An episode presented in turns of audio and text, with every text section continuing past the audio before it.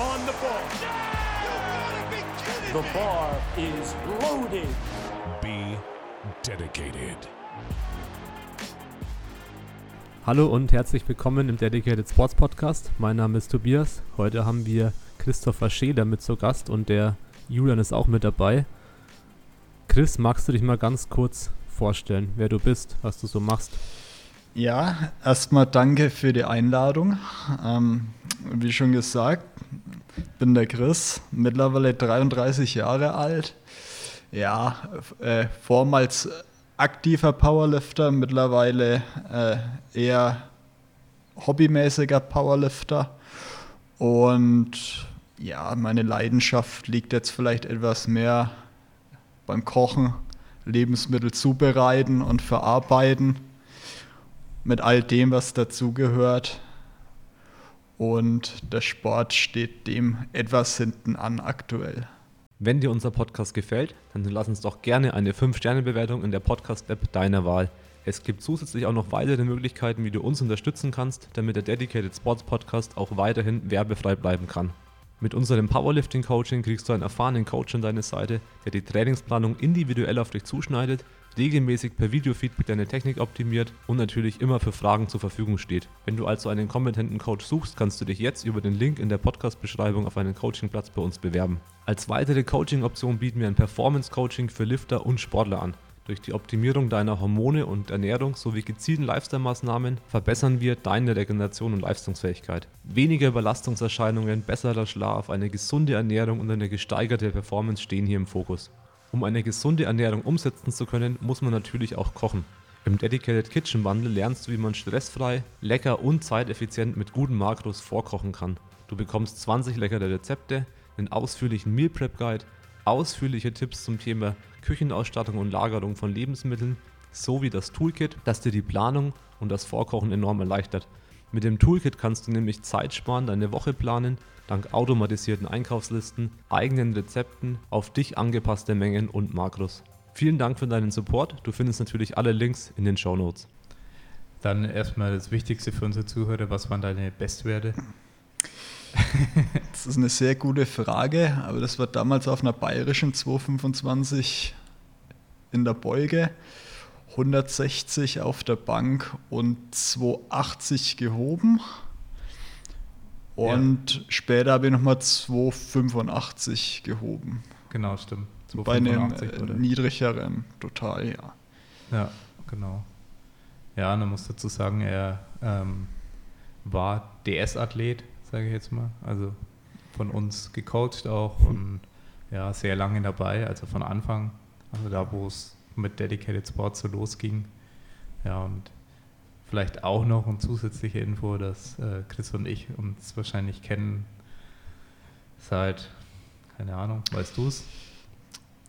Ja, äh, schon sehr, sehr lange und wir haben alle Höhen und Tiefen unserer sportlichen Karriere gemeinsam also Grundschule bestritten. eigentlich schon fast, oder? Ja, ja, auf jeden Fall. Die ersten Kontakte, so Grundschule, ja, sag ich mal.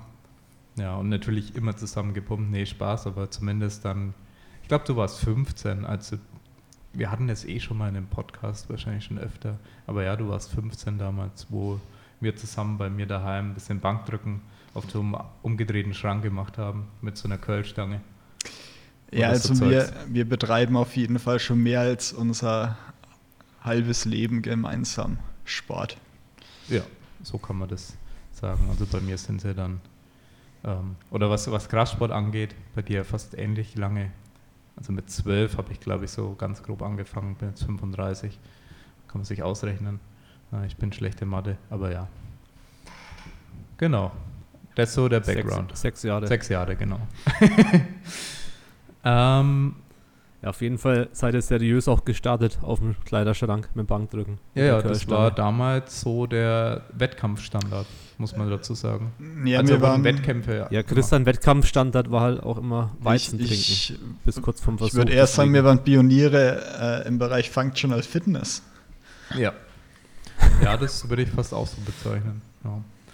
Okay, warum sind wir hier, haben uns hier versammelt zu dritt im Podcast? Da soll es ja natürlich ein bisschen um dein Background gehen, was jetzt Ernährung und ja, ich sage mal, dieses ganze Thema Kochen vor allem auch angeht, also was du ja schon, was ich natürlich weiß, als alter Freund schon lange hobbymäßig machst. Und wir haben natürlich auch ein äh, geiles Produkt in der Richtung herausgebracht. Und wie kam es überhaupt dazu? Also Dedicated Kitchen, wer es noch nicht kennt, äh, wie kam es überhaupt dazu, dass wir uns ja, da zusammengesetzt haben oder dass wir den Need gesehen haben, äh, warum wir dieses Produkt an den Mann bringen müssen, sage ich jetzt einfach mal. Äh, was für Lücken soll das schließen, was für Probleme soll das beheben? Ja, vielleicht willst du ein bisschen auf den E-Book-Teil vor allem auch eingehen, wo du eigentlich der Primärautor, also ja, eigentlich hast du ziemlich alle Inhalte geschrieben. Deswegen wende ich mich da jetzt mal an dich.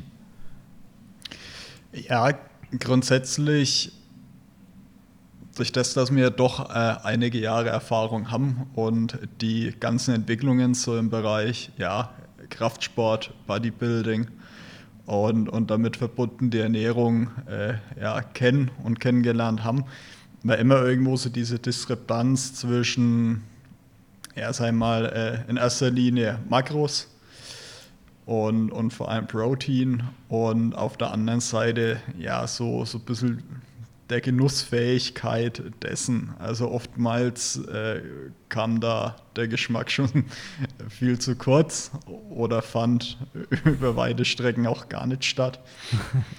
Und ähm, ja, da habe ich eigentlich schon relativ früh versucht, immer ein bisschen einen Spagat hinzubekommen aus äh, vernünftigen Nährwerten und dann doch äh, abwechslungsreicher und gut schmeckender Küche.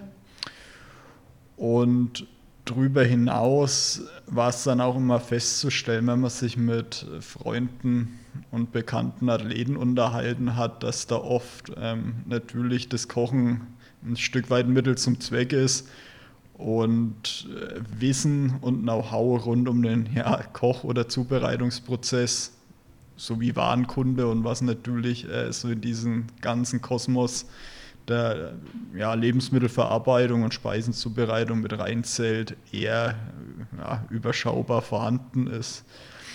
Und ja, so entstand zunächst immer der Austausch, eigentlich im kleinen Kreise, vor allem zwischen uns und, und auch so innerhalb DS, wie man was verbessern kann. Und mit den beiden E-Books sowie ähm, der Planungssoftware haben wir eigentlich so diese ganzen Gedanken und Erfahrungen der letzten 10, 15 Jahre versucht, ein bisschen zu konkretisieren, auf den Asphalt zu bekommen und natürlich dann auch für potenzielle äh, Nutzer irgendwo einfach, überschaubar und nachvollziehbar darzustellen, sodass jeder, der da Lust und Interesse dran hat, einfach Medien an die Hand bekommt, um loszulegen.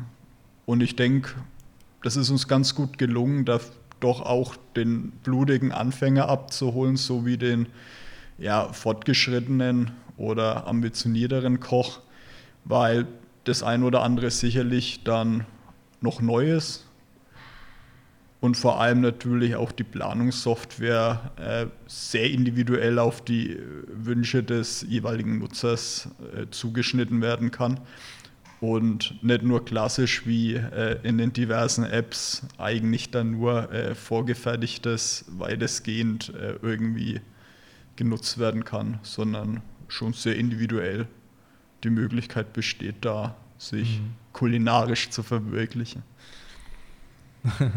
ja, das ist äh, sehr schön beschrieben, muss ich sagen.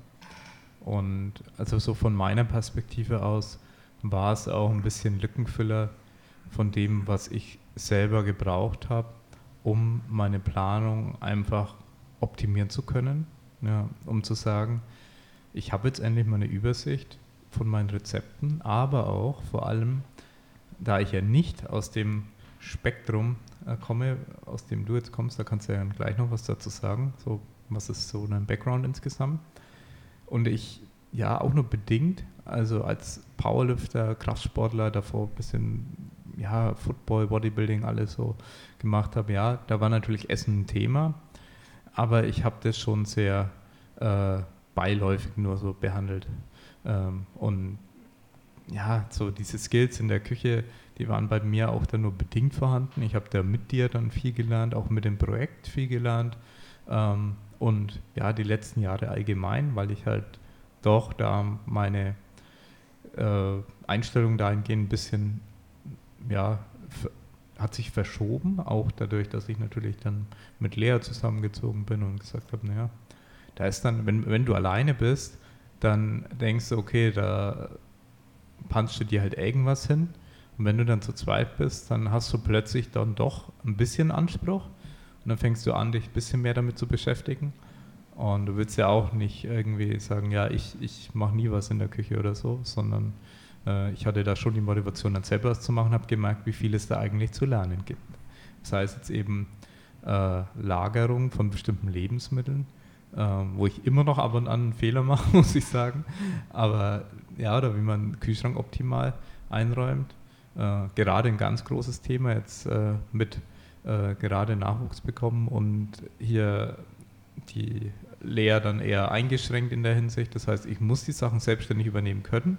Deswegen passiert auch ab und zu mal ein Fehler. Sachen, die vielleicht ich weniger vorher gemacht habe. Ja, und da ist sowas dann umso wichtiger gerade für mich. Und ich konnte da jetzt richtig, richtig viel lernen, sage ich mal, in dem Bereich. Und es macht mir inzwischen auch sehr viel Spaß. Einfach, okay, vielleicht auch so, so Dinge, okay, wie würze ich ordentlich, was für Materialien, was für ein Messer benutze ich jetzt dafür und was für eine Pfanne soll ich da jetzt nehmen oder wie bereite ich das insgesamt so, wie lagere ich die Lebensmittel, soll ich das jetzt eher eingefrieren in den Kühlschrank einwecken. Ähm, vor allem, wenn du als Powerlifter oder als Sportler allgemein, als Athlet sagst, hey, du hast bestimmte Lebensmittel, die du sehr oft konsumierst, dann kommst du irgendwann auf den Gedanken, okay, wie kann ich das für dieses Lebensmittel vielleicht mir einfacher gestalten? Kann ich irgendwas vorschneiden und dann vielleicht einzeln eingefrieren oder ähm, kann ich da irgendwas, wie gesagt, dann sowas wie dieses Einkochen machen? Ist es für dieses Lebensmittel geeignet oder für diese, diese Zutaten, die ich da ähm, ja, haltbar machen will? Ja, und viele solche Fragen kommen da auf, weil du, wenn du dir irgendwo Arbeit dauerhaft dann natürlich erleichtern kannst oder zusammenlegen kannst, dann ähm, spart man dann schon sehr viel Zeit und du willst ja nicht den Kompromiss eingehen, dass so, okay, ich will keine Zeit verschwenden, weil ich brauche auch schon viel Zeit fürs Training und für den Rest. Dann kann ich keine mehr in der Küche verbringen, ja. Der Grundgedanke ist ja richtig, aber wenn du dann Einschränkungen hast in Sachen äh, Nahrungsmittelversorgung, dass du halt dann sozusagen Bullshit zu dir nehmen musst, ähm, oder dass alles scheiße schmeckt, gibt es ja auch die Option. Ähm, oder beides. Oder beides. Ja, dann ähm, ist es für mich halt nicht der optimale Kompromiss, aber wenn man da sehr smart, sage ich mal, an die Thematik herangeht, äh, wie gesagt, auch mit Hilfe unseres E-Books oder mit Hilfe unseres Tools, ähm, ja, dann kann man da, denke ich, viel Zeit sparen. Und unser Tool ist ja dafür gemacht, dass ich jetzt selber alle Rezepte, die ich gerne nutzen will, mir in meine Planungsdatei einfügen kann, also mit den ganzen Zutaten, mit den Makros, theoretisch auch mit den ganzen Preisen wenn ich aufs Geld schauen muss, dann kann ich mir nämlich ganz genau berechnen, wie viel kostet jetzt eine Portion von dem und wie viel äh, zahle ich jetzt pro Kalorien. Und theoretisch kannst du es dann auch auf Eiweiß umrechnen. Wie viel kostet mich jetzt dann dieses, äh, äh, dieses Gericht dann sozusagen und äh, wie viel habe ich pro Tag zur Verfügung und geht es sich dann so aus? Und dann kann man natürlich viele so Rechnungen aufstellen. Aber vor allem eben diese Übersicht, dass ich sagen kann, ich kann eine Wochenplanung machen. Genau, dass ich alles auf einen Schlag so zur Verfügung habe. Diese Rezepte, die, die koche ich gern und nicht so, ich dann abends so zu Hause stehe, hm, auf was haben wir denn Lust? Hm, du hast ja keine, du hast ja meistens keine so Liste, auf die du zugreifen kannst, sondern wo du dann schnell das irgendwie planen kannst. Also theoretisch kann man sowas sicher offline machen, dass man so ein Brett hat in, in, im, im, Gang und sagt, hey, da, da trägt man dann ein, was man welchen Tag isst. Wurde natürlich auch früher schon gemacht, dass man so ein Whiteboard oder eine Tafel hat ja, und dann halt sagt, da hat er ein paar Zettel, da stehen die ganzen äh, Gerichte, die man gerne kocht drauf. Äh, das wäre jetzt die analoge Variante, bloß bei uns wird dann halt gleichzeitig auch schon eine Einkaufsliste entsprechend der Menge, die du vorkochen willst, automat automatisiert ausgespuckt. Das ist halt dann natürlich der große Vorteil, den du jetzt im analogen dann eben nicht hast. Ja. Das ist genauso äh, der der große Punkt. Ich, ich kann natürlich vieles ganz klassisch äh, angehen mit Kochbuch, Einkaufszettel und irgendwie Wochenplaner an der Wand. Ja. Aber es ist halt immer mit sehr viel äh, ja, klassisch händischen Aufwand verbunden. Und zudem, ich habe immer irgendwo viel Transfer. Also ich habe es nicht wirklich äh, eine Datei oder ein Medium, wo, wo mir die Fäden zusammenlaufen.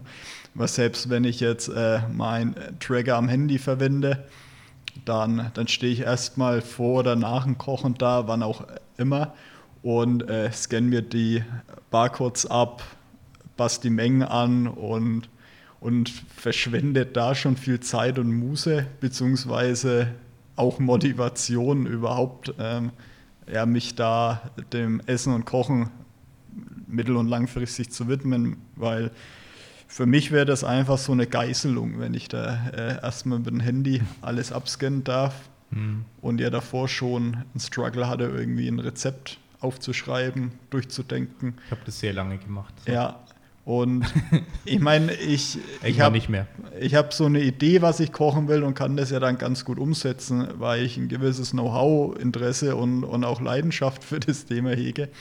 Äh, wenn jemand das nicht hat, dann, äh, dann ist es einfach echt ja, eine Qual, sich da nochmal irgendwie nach acht Stunden Arbeit, Uni, Schule, wie auch immer, sich der Aufgabe zu stellen, weil es ja nicht nur das eine Gericht ist, sondern häufig ich natürlich da auch ein bisschen preppen will für den nächsten Tag, für die Woche. Und dann stellt sich ja auch die Frage, wo wir einhaken wollten, wie, wie kann ich Prozesse optimieren oder auch Gerichte hochskalieren, damit sie mir gleich mehrere Portionen ja, offerieren und ich bei nahezu identischer Zeit einfach einen viel größeren Output habe als wenn ich mich da so, was weiß ich, äh, eine Stunde hinstelle für eine Portion, obwohl ich mit anderthalb Stunden sechs, acht Portionen rausbekommen kann. Genau. Und was, glaube ich, jetzt äh, für mich und für die Zuhörer am interessantesten ist, äh, nochmal konkret, wie bist du zu dem ganzen Thema gelangt? Also jetzt wirklich nur dieses Thema Kochen, Ernährung. Äh, wie hattest du jeweils privat oder beruflich damit Kontakt, chronologisch? Äh, grundsätzlich seit, seit Kindesalter an, äh, ja, habe ich großes Interesse an der Zubereitung von Essen, Speisen und auch der Lebensmittelverarbeitung als solches. Vom, vom ja, rohen Produkt bis zum fertigen Gericht ist dieser Prozess nach wie vor was Besonderes, weil man aus ganz vielen Komponenten, die für sich selbst erstmal doch ähm, recht wenig ja, Genuss anbieten, dann am Ende doch äh, was Wunderbares rausarbeiten äh, kann. Und eigentlich ist das so der rote Faden, das hat mich bis zum heutigen Tag immer so mehr und mehr interessiert, war immer mit Leidenschaft dabei. So dass ich dann sehr lange das mehr oder weniger als Hobby betrieben habe und im Zuge meines Studiums der Gesundheitsförderung ich dann durch ein Praktikumssemester am Kompetenzzentrum für Ernährung gelandet bin in Kulmbach und dort im Projekt der Genussakademie Bayern Dort war ich dann zuständig in erster Linie für die äh, Veranstaltungsplanung und Durchführung. Und dort war der Fokus auf Ernährungsbildung vom Direktvermarkter über Lebensmittelhandwerker bis zur Gastronomie, sodass ich da dann einfach nochmal in, in meiner beruflichen Tätigkeit auch ganz viel Input und Einblicke bekommen habe rund um das Thema Lebensmittelverarbeitung, Zubereitung und darüber hinaus durch die anderen Projekte, die dort am Haus waren, auch rund um Regionalität und ja, Wertschöpfungsketten einfach nochmal wirklich sehr viel Wissen generiert habe und dadurch meine, meine Sicht auf Ernährung und Lebensmittel eigentlich da wirklich nochmal einen richtigen Schub nach vorne bekommen haben. Und gegenwärtig studiere ich wieder. Und auch so mit dem Hintergrund der Tätigkeit der letzten fünf Jahre am Kompetenzzentrum für Ernährung, jetzt auch äh, Lebensmittel- und Gesundheitswissenschaften, um einfach das Thema auch nochmal vor allem naturwissenschaftlich ein bisschen anders zu hinterfüttern oder aus eher neuen, neuen Blickwinkeln zu betrachten. Ja. Ja das ist doch äh, ja, schon einiges, sage ich mal ja, was du da, sage ich mal, mit dem Thema äh, schon für Erfahrungen sammeln konntest und jetzt auch natürlich auch weiterhin tust. Da bin ich auch schon sehr gespannt, äh, wie sich das dann bei dir entwickelt, weil du ja schon sehr viel Erfahrung hast. Und was man nicht vergessen darf, du bist ja auch Jäger und machst ja auch dann sowas wie selber deine Wurst machen und so Geschichten, ne? ja, das ist, ist quasi meine jüngste Leidenschaft. Ähm, so als Jäger oder auch Angler äh, bin ich da irgendwo auch bei der äh, Urerzeugung ja. äh, dann mit tätig und ähm, das lädt mir dann auch doch äh, sehr viel Demut, äh, wenn man sieht, was für eine Arbeit dann auch drinsteckt äh, vom erlegten Tier bis zum fertigen Produkt, sei es jetzt ähm, Schinken oder Wurst oder ganz klassisch ähm, ja, ein ein warmes Gericht. Und so das Wissen drum, äh, ja, lehrt doch auch den Wert. Ja. Ja, und viele würden jetzt sogar behaupten, so diese ethische Komponente auch irgendwo, dass man dann ganz anders betrachtet. Ähm, also es gibt ja sogar ähm, Vegetarier, die sagen, sie haben Respekt vor Leuten, die das Tier dann äh, selber erlegen und finden das überhaupt nicht verwerflich. Aber dieses, okay, ich gehe in den Supermarkt das, ähm, und nehme da das Billigfleisch aus der Massentierhaltung. Ist ja auch nicht, dass wir jetzt äh, das unbedingt predigen, aber äh, oder halt irgendjemanden dafür dann verurteilen, äh, andersrum. Ähm, aber ja, das gibt zumindest diese Aspekte äh, noch dazu, dass man einfach einen größeren Bezug zu der Nahrungsmittel, zum Nahrungsmittel selbst, zur Herstellung hat. Ja, und deswegen glaube ich auch Qualität zum Teil auch besser ähm, wertschätzen kann. Ja, und sagt, okay, das ist was wert. Also, wo du schon selber gemeint hast, ähm, wie viel Arbeit dann dahinter steckt und dass man es vor allem dann auch, äh, wenn man damit Kontakt hat, glaube ich, viel leichter, man dann dafür auch gutes Geld zahlt, wenn jemand, wenn du weißt, es ist ein händisch gepflücktes bzw. erlegtes Tier, äh, und dann auch händisch zerlegt äh, und auch nicht weiterverarbeitet und halt nicht jetzt industriell und dass man dafür dann auch ein bisschen Geld dafür zahlt und nicht sagt, ja, okay, bei Aldi gibt es es aber günstiger. Ja, das ist ja auch nochmal so ein Aspekt, äh, was Genuss und Gesundheit und sportliche Leistungsfähigkeit ja alles so ein bisschen verbindet. Also weil du überall deine ähm, Vorteile daraus ziehen wirst, im Gegensatz zu dem stark industriell verarbeiteten Aldi-Produkt, sage ich jetzt einfach mal. Das ist ja so im Großen und Ganzen äh, auch äh, ein nicht geringer Teil der Nachhaltigkeit. Einfach sich selbst zu hinterfragen, was ist so mein Trade-off, was bin ich äh, bereit zu zahlen für ein Stück Fleisch oder für meine Ernährung als solches und was richtet sie mit mir, mein Körper an und was richtet sie mit der Gesellschaft und dem Planeten an. Ja. Und wie du schon sagtest, also wenn man da selbst ein bisschen involviert ist, dann ähm, ist es auch krass, äh, manche Berufe oder manche Auswüchse der Berufe so zu sehen, weil wenn der Handwerksmetzger äh, ein, zwei Stück am Tag schlachtet, zerlegt, dann ist es vielleicht noch äh, angenehm und abwechslungsreich, aber gerade wenn man in großen Schlachtbetrieben äh, drauf schaut, wo wirklich äh, Akkordarbeit in kalten, dunklen Räumen stattfindet, zu schlechten Löhnen, dann wird es definitiv dem Tier nicht gerecht und auch dem Menschen, der da arbeitet. Ja, und oder der es dann konsumiert am Ende des Tages. Ja, oder schlussendlich auch der, der Erzeuger, der Landwirt, der ja da eigentlich auch mit idealerweise äh, Leidenschaft und Freude dabei ist. Ja. und sich um seine Tiere kümmert, die dann irgendwo auf die letzten 100 Meter des Lebens nochmal alles äh, Leid ertragen müssen, was sie davor vielleicht äh, abgewendet bekamen, weil sie auf der Weide standen, in einem Laufstall oder no. auf Stroh statt auf Spaltenböden standen. No. Ja, und der äh, Tobias wollte auch nochmal seinen Input dazu geben, äh, was denn für ihn das Entscheidendste ist, weil du natürlich genauso, nehme ich an, äh, dieses Thema tagtäglich vor Augen hast, okay, Nahrung ist wichtig, irgendwie Makros sind irgendwo wichtig, äh, Genuss ist wichtig, Gesundheit ist wichtig, Leistungsfähigkeit, äh, sei es geistig oder körperlich.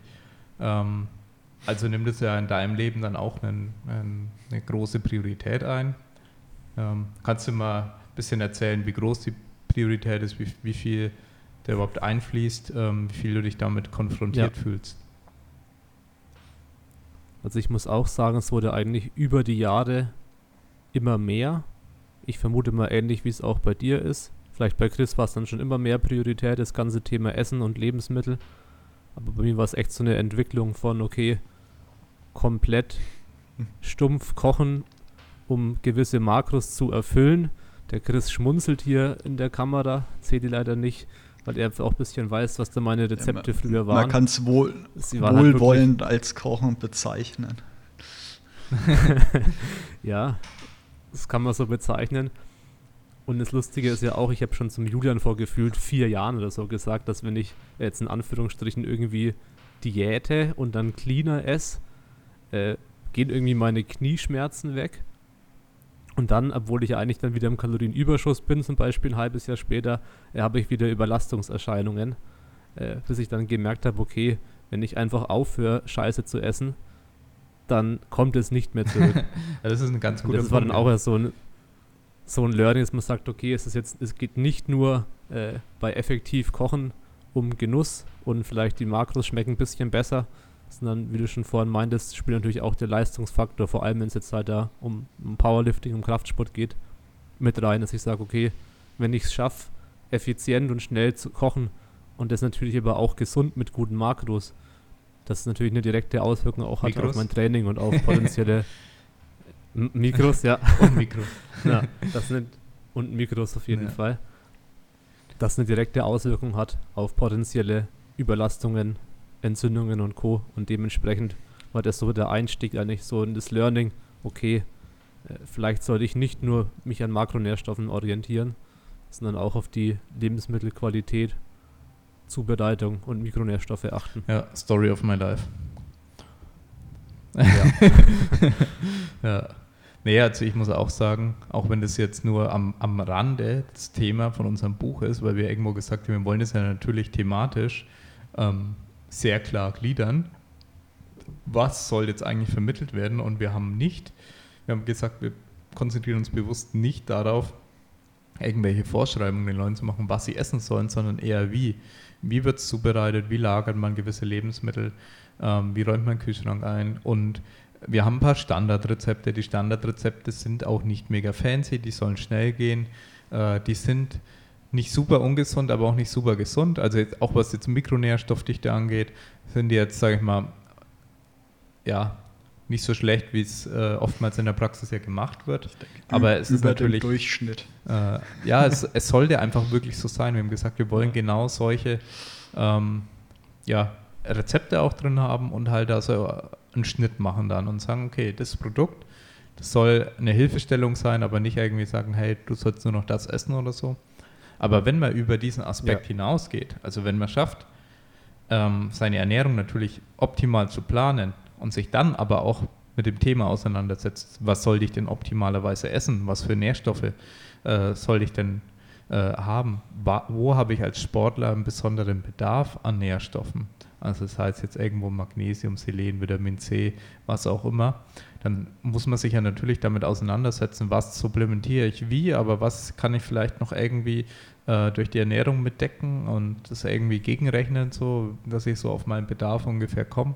und sich da ein bisschen detaillierter mit dem Thema auseinandersetzt und was sollte ich vielleicht rausnehmen, weil das gewisse ähm, chronisch entzündliche Vorgänge reduziert, was dann dazu führt, dass man ja, Überlastungserscheinungen hat und deswegen dann wieder ausfällt im Training.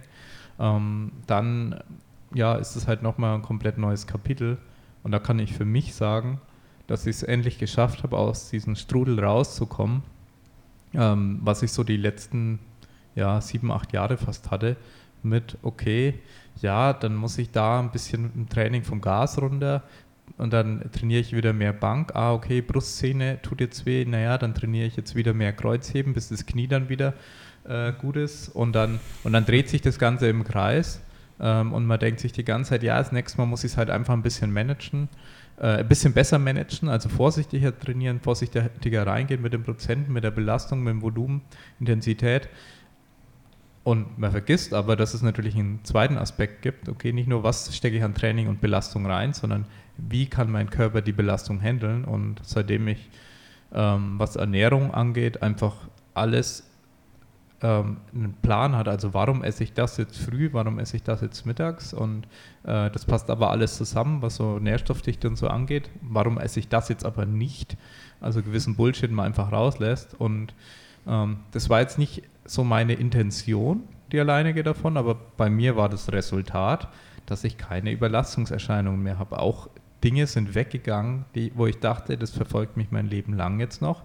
So Sachen wie Golferellbogen und so ja, wo ich dachte, ich kann nie wieder einen Ball werfen oder einen Klimmzug machen.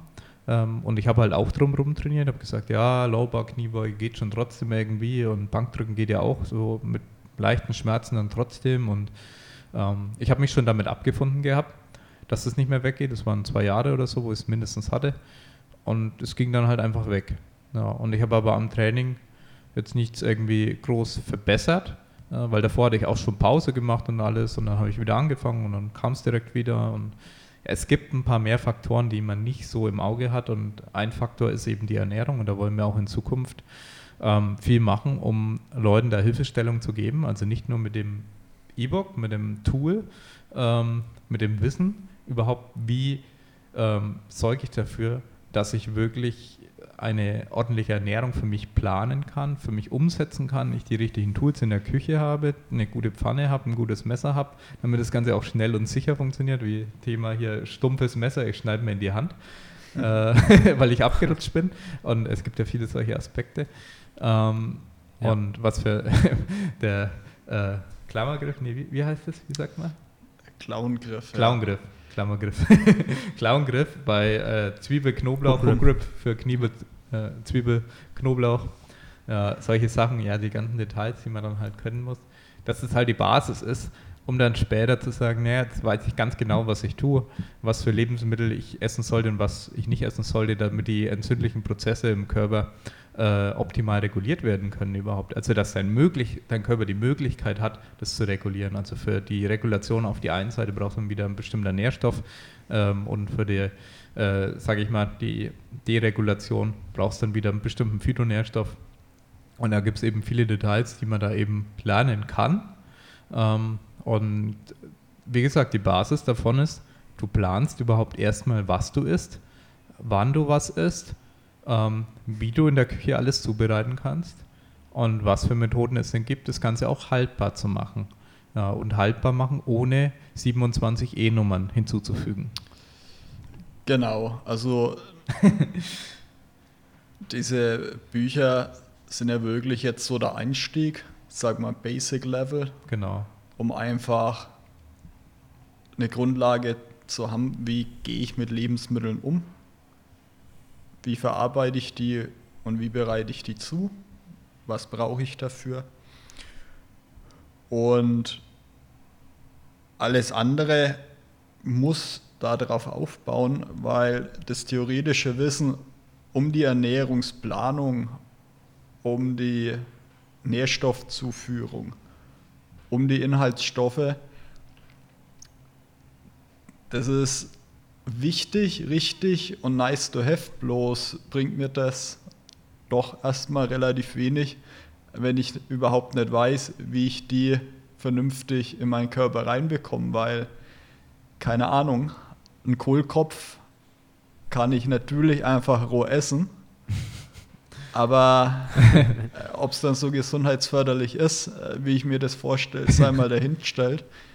Zumindest äh, so für die psychische Gesundheit, denke ich, ist es schon mal nicht zuträglich, ja. sich dem da reinzuquälen. Also wir fermentieren jetzt Rosenkohl, weil wir in der Gemüsebox viel zu viel Rosenkohl haben und haben wir zwei Fermentationsgläser bestellt. Das nur am Rande, weil Fermentieren ist ja nicht behandelt ähm, in dem E-Book jetzt, in dem Produkt, das wir jetzt haben. Noch nicht. Ja, vielleicht kommt es ja irgendwann hinzu. Aber andere Sachen, und da wollte ich dich nochmal fragen, so, äh, da hast du mich ja eigentlich als erstes draufgebracht. Was, worum geht es zum Beispiel beim Einkochen? Genau, wir haben jetzt versucht, eher den Fokus auf die Konservierung und den Meal Prep von Speisen zu legen, weniger von ja, äh, Zutaten und Rohstoffen. Genau. Das eine schließt natürlich das andere nicht aus, beziehungsweise gilt es dann von Fall zu Fall auch zu beurteilen.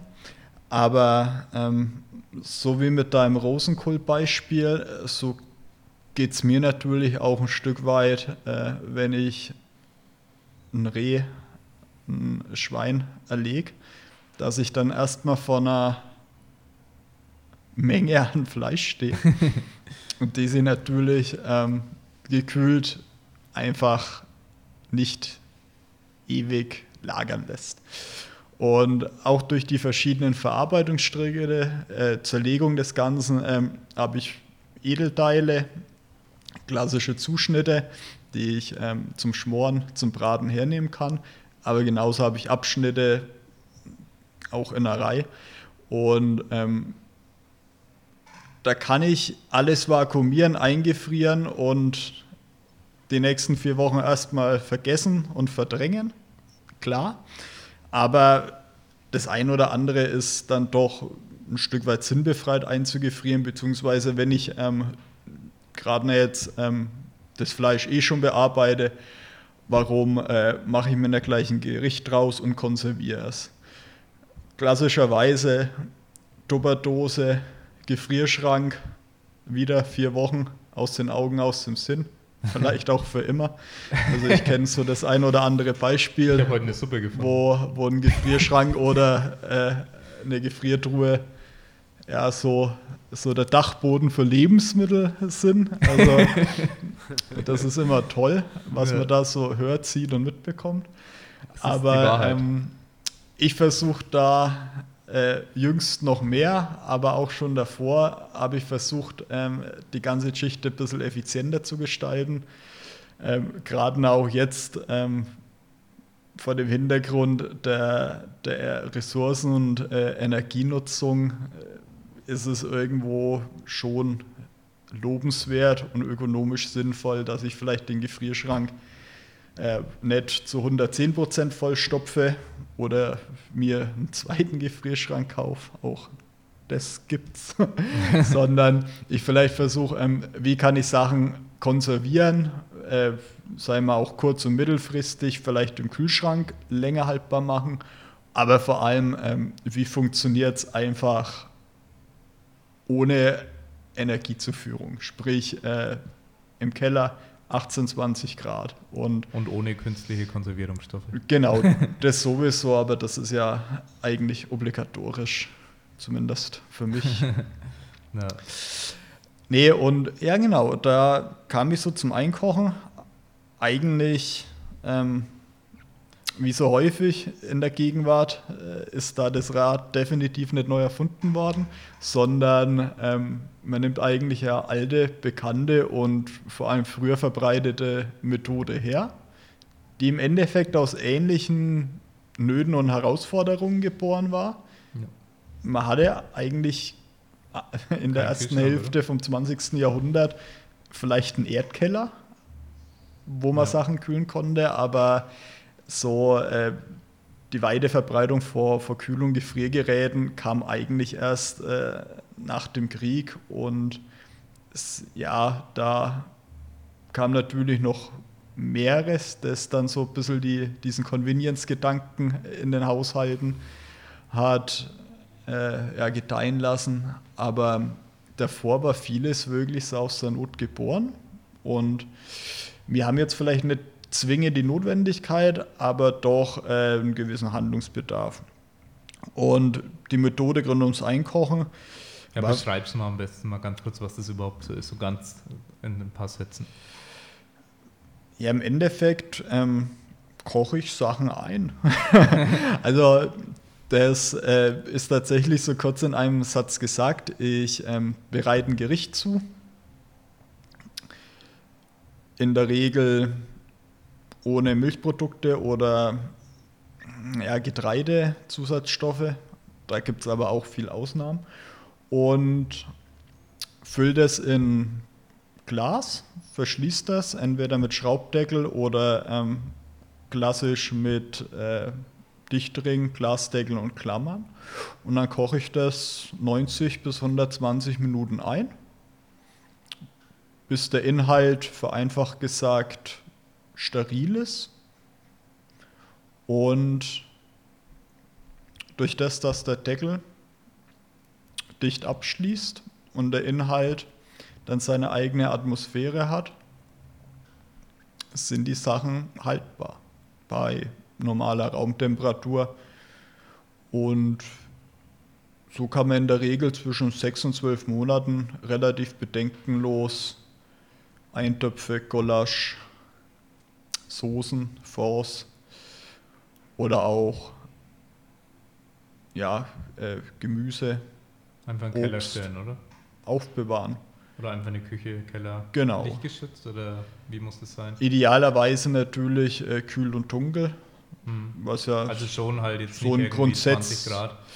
Naja, kühl und dunkel ist natürlich immer so ein grundsätzlicher äh, Tipp für Lebensmittel. Ja. Und sicherlich hat nicht jeder einen Keller, dann stell das einfach in den Küchenschrank.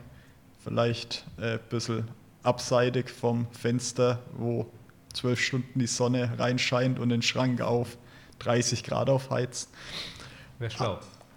Aber also, da will ich schon ein bisschen noch drauf achten. Auch da theoretisch ähm, gibt es keine Probleme. Ich meine, wir arbeiten zu Hause natürlich immer etwas äh, unstandardisiert, so wie es jetzt beispielsweise in Unternehmen passiert, die die Lebensmitteleinzelhändler und Discounter beliefern mit ihren Konserven.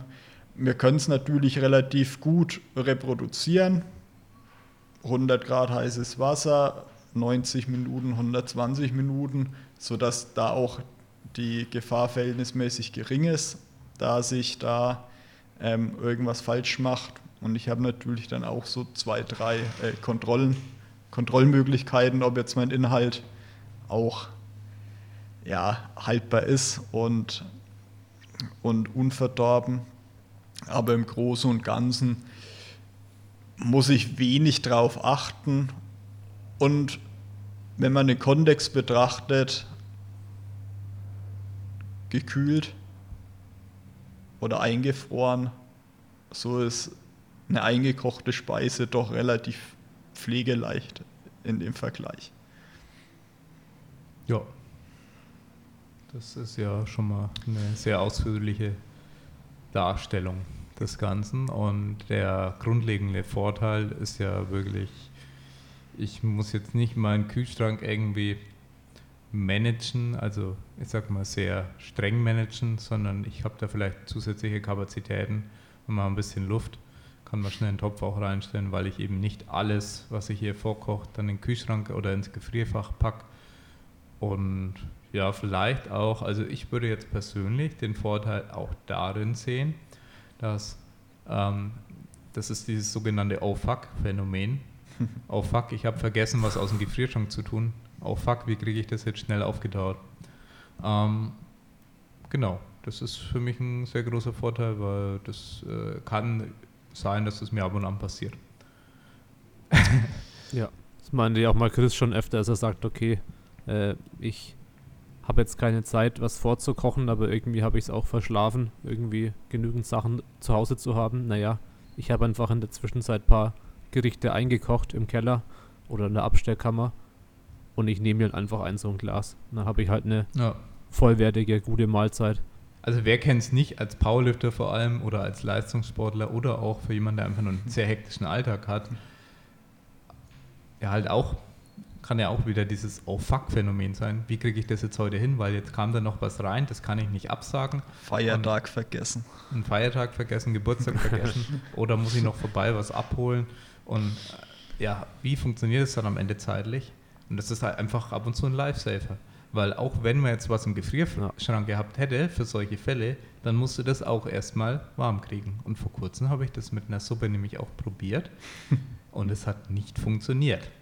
Und dann habe ich die am nächsten Tag erst gegessen.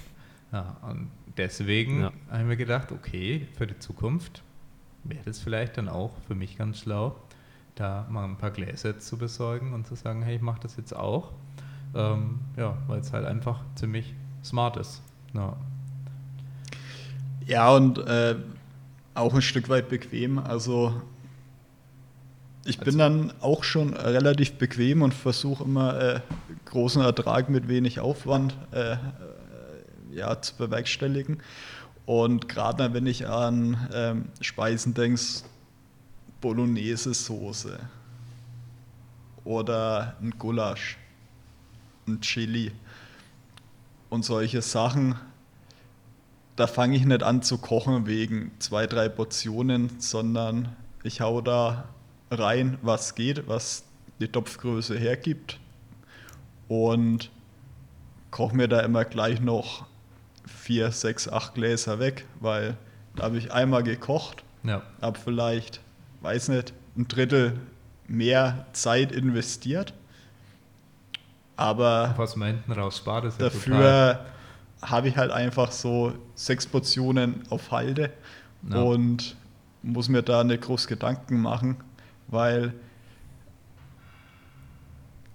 auch so Sachen wie Bolognese oder Gulasch gibt sicherlich Menschen, die sich da wegen einer Portion dann sich eine Stunde dem Ganzen widmen, aber also, ja. Man kauft sich Zeit, ohne halt, mehr zu zahlen. Ist halt Quatsch. Die Zeit, weiß ich nicht. Selbst wenn man sie hat, kann man die doch besser investieren.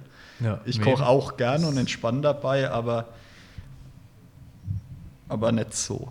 Ist ja eigentlich wirklich eine, eine brutale Rechnung. Ja, ich muss auch sagen, ich koche gerne, aber am Ende muss man auch, ich will es halt auch genießen können, wenn ich dann koche. Ähm, sei es dann eben auch, also ab und an muss ich sagen, finde ich es mal cool, einfach mal so zu kochen, ohne irgendwie einen Plan dahinter. Das mache ich wirklich so, sagen wir mal, einmal im Monat, alle zwei Wochen, ich weiß es nicht, dass ich sage, hey, ich habe jetzt Bock, einfach irgendwas zu kochen. Ähm, und dann ist es vielleicht auch nur für jetzt. Ja, das mache ich ganz, ganz selten. Es gibt ja Leute, die machen sowas schon immer und machen es nie anders. Es gibt auch Gerichte, ja. die dafür prädestiniert sind. Ja. Aber bei mir sind es dann schon eher so Hobby-Dinge, also wo ich sage, okay, das ist jetzt nicht das Einfachste, das ist jetzt nicht, um jetzt schnell was zu machen, sondern aber in den meisten Fällen will ich dann trotzdem, auch wenn es mir Spaß macht, sagen, ich will dann gewissen Output haben. Also ich, ich stecke ja nur dann 20% mehr Input rein, um dann, sage ich mal, 80% mehr Output zu haben. Und ja, mindestens. Also eigentlich reden wir hier meistens von eher so will nicht lügen, 200, 300 Prozent mehr Output für die gleiche Zeit. Und das ist schon was, äh, was man hier als lohnenswert bezeichnen kann. Ja, aber ich habe äh, mir gedacht, vielleicht geben wir euch noch anderweitig auch praktische Tipps, dass wir uns da jetzt nicht komplett aufhängen. So, was wir vielleicht selber festgestellt haben, vielleicht habt ihr ja auch was. Ähm, was ich inzwischen sehr oft mache, und teilweise zusammen mit Lea, sage ich jetzt mal. Teilweise jetzt mit Kind auch weniger. Aber wirklich einfach ähm, sich in die Küche stellen und sagen, okay, eine Sache, also gibt gewisse Sachen, die backe ich dann auch mal. Das ist jetzt nicht ein Kuchen oder so, sondern es kann ein Sauerteigbrot sein oder es kann halt ähm, ja äh, aus äh, speziellen bisschen optimierten äh, Nährstoffen äh, so, ein, so, ein, Kuchen sein oder so ein, so ein Schokotart oder sowas. Ja, und dann, ähm, also eher mak was makrofreundlicheres, sage ich jetzt mal. Ja, und dann habe ich halt zum Beispiel zwei Gerichte, die, die mache ich dann so parallel. Eine, eine Suppe, ein, ein Hauptgericht und dann backen wir noch was und dann sind wir halt in der Küche, zentrieren sozusagen ähm, oder konzentrieren da unsere Zeit und unseren Aufwand auf einmal, dass wir sagen, hey, wir managen da zwei Gerichte gleichzeitig oder meistens dann jetzt im Endeffekt ich. Also gestern habe ich das zum Beispiel auch gemacht, habe ich halt zwei Gerichte gleichzeitig gekocht, vorgekocht ähm, und von dem einen waren es, ich glaube, über zehn Portionen und bei dem anderen vielleicht acht Portionen. Ähm, ja, und das äh, ja, ist halt einfach sinnvoll, weil auch wenn ich am Ende, ich brauche, um die zwei Gerichte zu kochen, 50 Prozent mehr Zeit, sage ich mal, maximal. Ja, als normalerweise würde man rechnen, für zwei Gerichte brauche ich dann 100 Prozent mehr Zeit oder die doppelte Zeit. Äh, also auf, sagen wir mal, äh, mathematisch korrekt, auf 200 Prozent der Zeit würde ich dann ja eigentlich herauskommen. Äh, und ich komme aber nur auf 150 Prozent der Zeit. Und das ist halt schon ein Vorteil. Also maximal, wahrscheinlich sogar weniger, was ich dann brauche, weil ich halt in der Küche schon stehe und alles parat habe und mein Schneidbrett schon da habe und es auch nur einmal benutze und nur einmal alles abwaschen muss, was ich da sonst so an Messern dann benutze für die zwei Gerichte. Und das ist für mich eine der äh, wichtigsten Optimierungen war, dass ich halt oftmals zwei Gerichte mache, aber man muss natürlich auch dann wissen, was macht man denn damit. Also will man zum Beispiel einen Mittag, einen Abend essen, was man sich beides dann aufwärmt oder so dann über ein paar Tage. Das ist natürlich eine Möglichkeit für zwei Personen, sage ich jetzt mal. Das sind jeweils äh, acht, acht, Portionen pro Ding, also für vier Tage dann für zwei Personen, wäre eine Möglichkeit. Oder eben, äh, wenn man das gelernt hat oder sagt, er will das umsetzen mit hier gleichzeitig mehrere Mahlzeiten ähm, managen und kochen ja, was übrigens am Anfang noch nicht so gut geklappt hat, wo man natürlich auch sagen muss, man ist dann teilweise überfordert. Ja, Kochen ähm, ist Handwerk. Ja, das ist Handwerk und das muss man lernen und ich werde jeden Tag besser darin. Und ja, da ist natürlich dann wieder das Thema Einkochen unglaublich smart. Und dann sagt, okay, ich mache jetzt hier zwei, drei Gerichte, je nachdem, was für eine große Küche man hat, äh, gleichzeitig. Ja, dann kann man natürlich auch wieder über das Thema Einkochen reden, weil dann kann man vielleicht das eine Gericht jetzt konsumieren und das zweite Gericht wird eingekocht. Wäre ein Beispiel, dass man so eine Kombi dann hat. Ja, und dann sich langsam so ein Vorder dann anschafft und dann beim nächsten Mal vielleicht wieder eins zum Vorkochen, eins zum Einkochen und dann macht man immer so einen Mix aus, ja, heute nehme ich mir das Vorgekochte und, oder nehme ein, eins, einmal was vom Eingekochten, einmal zum Vorgekochten und hat halt einen Zugriff auf mehr verschiedene äh, Lebensmittel, sag ich mal, mehr verschiedene äh, Gerichte. Ja, also diese Diversität, die äh, Lea bei uns öfter mal dann negativ äh, sich darüber geäußert hat, dass ich, ja, wo ich halt sehr einfallslos war, dann gab es halt immer das Gleiche und dann äh, halt dann auch mal für sehr viele Tage das Gleiche und ja, dann kann ich immer das Gleiche essen. Ich vielleicht schon, andere vielleicht weniger. Ja, und für die Leute ist es dann auch ein großer Pluspunkt, sage ich jetzt mal. Ja, vielleicht habt ihr auch noch irgendwie solche Tipps aus der Praxis. Ähm, was euch vor allem geholfen hat, irgendwas besser zu managen, was jetzt Planung, Kochen oder auch Aufbewahrung angeht? Also beim Kochen selbst war es bei mir zum Beispiel auch wirklich, was du schon vorne aber auch angeschnitten hast, oder der Chris, äh, Küchenequipment, dass man halt sagt, okay, ich habe jetzt einfach mal ein gutes, sehr scharfes Messer und Dafür gebe ich auch ein bisschen Geld aus, aber es sollte ja auch länger als ein Jahr halten. es sollte sogar sehr, sehr viele Jahre halten, so ein Messer. Und dafür schneide ich mich halt nicht. Und halt, äh, ich kann auch einfach lernen, mit einer ordentlichen Technik zu schneiden. Die ist natürlich nicht so gut wie die vom Chris. aber äh, zumindest kann man damit halt einfach sagen, okay, da nehme ich schon mal einen Faktor raus und genauso was äh, Töpfe und Pfannen angeht, oder das heißt auch irgendwie äh, ein guter Mixer, wenn man irgendwas machen will mit Soßen, was auch immer. Einen riesen Topf vor allem äh, zu haben und eine Riesenpfanne. Ein, ein riesen Topf. und am Ende denkt man sich, warum brauche ich so einen riesen Topf? Und dann mache ich jetzt relativ häufig halt eine, eine Knochenbrühe. Und dann brauche ich so einen riesigen Topf. Hat sich halt schon gelohnt. Kannst du ja auch zum Einkochen nehmen. Ja, das ist der, der nächste Punkt, dass hm. man da dann einfach realisiert, okay, äh, um effizient zu kochen, ohne äh, große Sauerei und irgendwie super umständlich.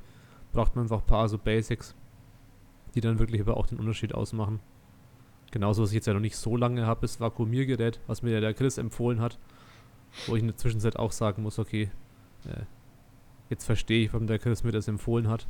Es ist ja teilweise wirklich praktisch, einfach zu sagen, ich kann selber, äh, keine Ahnung, ich kann auf den Markt gehen, mir fünf Portionen Fisch kaufen muss nicht jede Woche dahin und ich kann es einfach selber einvakuumieren und eingefrieren und habe dann den, den Fisch eben in der Tiefkühltruhe.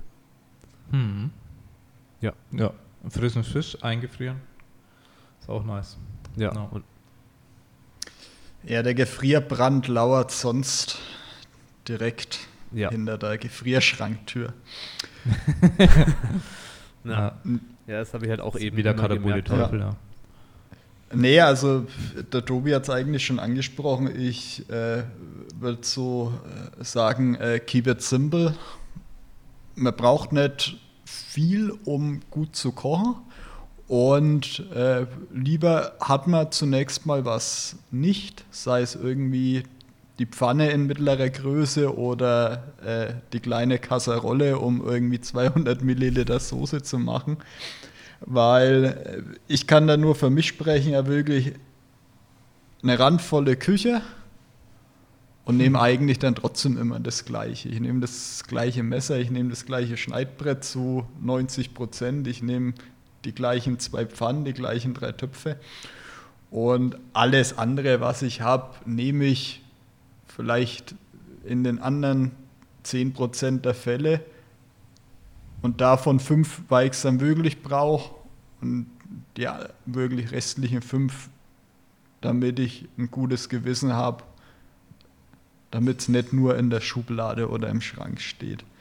Und für mich als Game Changer war tatsächlich ein Stück weit das Einkochen, weil ich da einfach große Mengen doch recht zügig wegbekomme, konservieren und mir da überhaupt keinen Kopf machen muss, passt es jetzt noch in den Gefrierschrank oder nicht.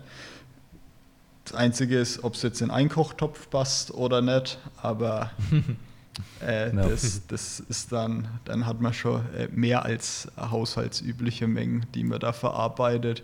Und da kann man auch, man kann von wirklich von der fertigen Speise, wo ich nur noch ein bisschen Grün drauf streue, damit es schick ausschaut, bis zur Basissoße, zur Fleischbrühe wirklich alles machen. Ja, definitiv. Ja, und das, was du gemeint hast, wenn er benutzt die gleichen Sachen. Vor allem, wenn ihr eine Gusseisenpfanne habt, dann werdet ihr die andere nicht mehr benutzen. Und äh, weil es einfach geil ist, das werdet ihr merken, wenn ihr das erste Mal eine in der Hand habt. Und ähm, ihr habt zusätzliches äh, Bizeps-Training. Und ja, ein bisschen Schulter und alles mit dabei eigentlich. Die sind natürlich verdammt schwer, aber es ist natürlich als Kraft-3-Kämpfer, denke ich, die äh, geringste Limitierung ähm, und als Kraftsportler Ja. allgemein. Ja, da sollte man das hinkriegen, auch mit der Gusseisenpfanne. Ich kann es verstehen, warum dann die Leute wieder auf irgendwas so diese China-Dinger dann äh, umgeschiftet sind und das leichte Material und, und kann nicht anbrennen und ein paar so Vorzüge, äh, die äh, gewisse Nachteile haben, was ich jetzt nicht ausführen will, will aber ja, ich kann es auf jeden Fall verstehen, weil wenn man da halt nicht fit ist, äh, die Pfanne ist halt schon verdammt schwer und man muss genau wissen, wie man sie handelt. Ja, also wie man sie auch sauber Ja. macht und ähm, also gewisse Pflege ähm, von guten Kochgeschirr, sage ich mal, ist dann halt auch wichtig. Das ist ja bei allem, was dann eher hochwertig ist, da kommt es dann bei Messern ja genauso, kommt es dann auf sowas eben an. Und dass man die halt nicht in die Spülmaschine steckt und ja, solche Details. Ja.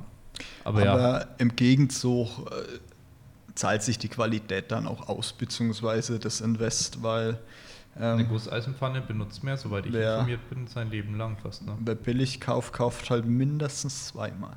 Ja. Also ich glaube, dass so eine Gusseisenpfanne auch mal ein Leben lang halten kann. Auf jeden Fall, ich habe eine keine Ahnung wie lang und nutze die zwar nicht ausschließlich, aber ja gut, es ist ein Stück Metall, was soll damit passieren? Da ist keine Beschichtung, da ist kein fancy ja. Normalerweise gehen ja die Beschichtungen kaputt und alles, Ja, äh, was dann am Ende in in der Nahrung landet, aber das ist ein anderes Thema. Aber ja, definitiv äh, ist es ein Vorteil, dass das Ding halt auch hält und man weiß dann, okay, Pfanne, check. Also es ist eine Lebensanschaffung und das ist bei, bei vielen guten Sachen so und das würde ich auch den meisten empfehlen, das so zu sehen. Ja. auch bei Einkochgläsern. Auch bei Einkochgläsern. Ja. Auch einmal angeschafft, passt. Ja. Gutes Topfset, Edelstahltöpfe. Ist ja auch wichtig, weil wir sehr nachhaltig wirtschaften wollen. Ja, wir sind auch nachhaltig unterwegs, genau. Das ist auch ein nachhaltiger Podcast. Den nehmen wir auch nur einmal auf. ja, hoffentlich. Hoffentlich. Oh, Speicherkarte weg. Ups. genau. Ich hoffe, ich habe die Aufnahme gestartet. ja, ja, Wir, wir nähern uns äh, der Grenze von 60 Minuten. Ja, deswegen ist es immer Zeit zum äh, Ende finden. Ja, und da hätte ich fast gesagt, hast du noch ein Wort zum Sonntag? Hast du noch ein Wort, was du allen mitgeben willst? Ich dachte, vielleicht ja. sagt hier nochmal jeder in der Runde sein Lieblingsgericht. Sein Lieblingsgericht. Boah. Jetzt habe ich euch kalt erwischt. Ähm, ich muss sagen, inzwischen ist es, äh, würde ich fast behaupten, entweder ähm, sag ich mal, das Saiblingsfilet mit einem Gemüse und Kimchi oder, oder auch Buchweizen noch so zusätzlich als Kohlenhydratquelle. Hm, haben wir auch, glaube ich, sogar Fisch- und Buchweizen-Rezept im Buch. Ja. ja genau, ganz schöne Kombination. Und frischen Gemüse. Aber auch, äh, was ich, wo ich sehr überrascht war, wie gut eben Herz richtig zubereitet schmeckt. Ähm, was übrigens sehr, sehr nährstoffreich ist. Ähm, Rinderherz äh, vom Biohof äh, und kriegt es sehr, sehr preiswert, kriegt man halt Gras gefüttert vom Biohof, wenn man dann halt ähm, gewisse Organe nimmt. Herz ist ja eigentlich ein Muskel, muss man dazu sagen, ist jetzt nicht wie äh, Leber oder Niere, es unterscheidet sich da schon stark und richtig zubereitet, in Essig eingelegt und so weiter und so kleine äh, Schnitzelchen, sage ich jetzt mal, äh, gebraten. Das war schon sehr, sehr, also geschmacklich. Ich habe eine Kräuterbutter auch selber dazu gemacht und so. Ähm, das war dann schon sehr Premium und hat super Nährstoffe. Also wirklich äh, nicht zu vergleichen mit anderen Fleischstücken, sage ich jetzt mal. Ja. Und bei mir ist dann ja auch ähnlich, sage ich mal. Am Ende würde ich halt sagen, naja, vielleicht ein gutes Stück Rindfleisch zu irgendwie Ofen, Gemüse, Süßkartoffeln, Pilze, Knoblauch, Zwiebeln. Sowas in die Richtung. No. Der Chris. Jetzt kommt irgendwas Exotisches. Nudeln mit Ketchup. Äh, nee, ich, ich muss jetzt ganz lange überlegen, weil äh, mir wurde die Woche die gleiche Frage gestellt und äh, ich hatte da, also da wurde ich wirklich eiskalt erwischt und hatte keine Antwort drauf. No. Ähm, ich kürze es einfach ab und äh, das Gericht, was ich zuletzt gegessen habe, und mir am wirklich besten geschmeckt hat, war ein Wildschweinragout mit frischen Waldpilzen, selbst gesammelt, mm. Mm. selbst geschossen. Und dazu gab es ähm, für mich als Oberfranken klassisch Klöße dazu. Und selbst gemacht aber, ne? Natürlich. No. Also schön halb-halb. Und ja, das war schon echt lecker. Also ich habe da lange dran gezehrt. Ja, das hört sich auch ziemlich lecker an. Da hast du mir aber, jetzt auch den Geschmack gebracht. Aber sonst bin ich auch bei dir oder dem Dubi. Also ein gutes Stück Fisch oder ein gutes Steak. Da. Ja. Wobei man sagen muss, dabei. jetzt erwartet natürlich alles Fleisch. Also wir essen, glaube ich, auch alle sehr viel äh, vegetarische Sachen. Ähm, also eigentlich größtenteils, aber es ist schon oftmals so dieses größte Gericht, äh, habe ich schon sehr oft Fleisch und als Ersatz habe ich dann teilweise halt zum Beispiel Tempeh oder eben, ähm, was ich auch sehr geil finde, äh, was ich durch die indische Küche entdeckt habe, das ist dieser Pan Panierkäse, genau. Ja. ja. genau, das hatten wir auch in einem Wettkampf von uns schon mit angeboten. Ja, sowas finde ich dann immer noch al gute Alternativen so als äh, Hauptproteinquelle. Ja, genau. Muss man nur wissen, wie man es zubereitet. Ja, ich dachte, ich dachte, dein roher Eiershake ist dein Lieblingsgericht. Ja, okay. Lieblings es ist schon nicht schlecht. Wir, Kul kulinarischen Traum. Wir arbeiten ja gerade an einem Lebersmoothie. Ja, wir arbeiten gerade ja noch an einem Lebersmoothie. ja. Aber da falsch man noch ein bisschen. Ja. Es kommt, genau. kommt in der zweiten Auflage. Unsere äh, Zuhörer auch nicht psychisch zu stark belasten. Ähm, und deswegen machen wir lieber an dem Punkt Schluss. Ja. Bedanken uns vor allem für die Aufmerksamkeit und dass ihr es bis zu dem Punkt äh, durchgehalten habt äh, und nicht abschalten musstet, weil ihr zwischendurch aufs Klo musstet. Ähm, und ja, deswegen vielen Dank fürs Zuhören und danke dir, Chris, dass du dir Zeit genommen hast. Ja, ich habe zu danken für die Einladung und hoffe, dass wir mit unseren Worten einige da draußen empowern konnten, selbst in der Küche loszulegen. Genau, und kauft das E-Book. Ciao.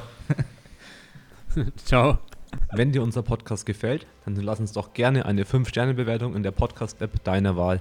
Es gibt zusätzlich auch noch weitere Möglichkeiten, wie du uns unterstützen kannst, damit der Dedicated Sports Podcast auch weiterhin werbefrei bleiben kann. Mit unserem Powerlifting Coaching kriegst du einen erfahrenen Coach an deine Seite, der die Trainingsplanung individuell auf dich zuschneidet, regelmäßig per Videofeedback deine Technik optimiert und natürlich immer für Fragen zur Verfügung steht. Wenn du also einen kompetenten Coach suchst, kannst du dich jetzt über den Link in der Podcast-Beschreibung auf einen Coachingplatz bei uns bewerben. Als weitere Coaching-Option bieten wir ein Performance-Coaching für Lifter und Sportler an. Durch die Optimierung deiner Hormone und Ernährung sowie gezielten Lifestyle-Maßnahmen verbessern wir deine Regeneration und Leistungsfähigkeit. Weniger Überlastungserscheinungen, besserer Schlaf, eine gesunde Ernährung und eine gesteigerte Performance stehen hier im Fokus. Um eine gesunde Ernährung umsetzen zu können, muss man natürlich auch kochen. Im Dedicated Kitchen Bundle lernst du, wie man stressfrei, lecker und zeiteffizient mit guten Makros vorkochen kann. Du bekommst 20 leckere Rezepte, einen ausführlichen Meal Prep Guide, ausführliche Tipps zum Thema Küchenausstattung und Lagerung von Lebensmitteln sowie das Toolkit, das dir die Planung und das Vorkochen enorm erleichtert. Mit dem Toolkit kannst du nämlich Zeit sparen, deine Woche planen, dank automatisierten Einkaufslisten, eigenen Rezepten, auf dich angepasste Mengen und Makros. Vielen Dank für deinen Support. Du findest natürlich alle Links in den Show Notes.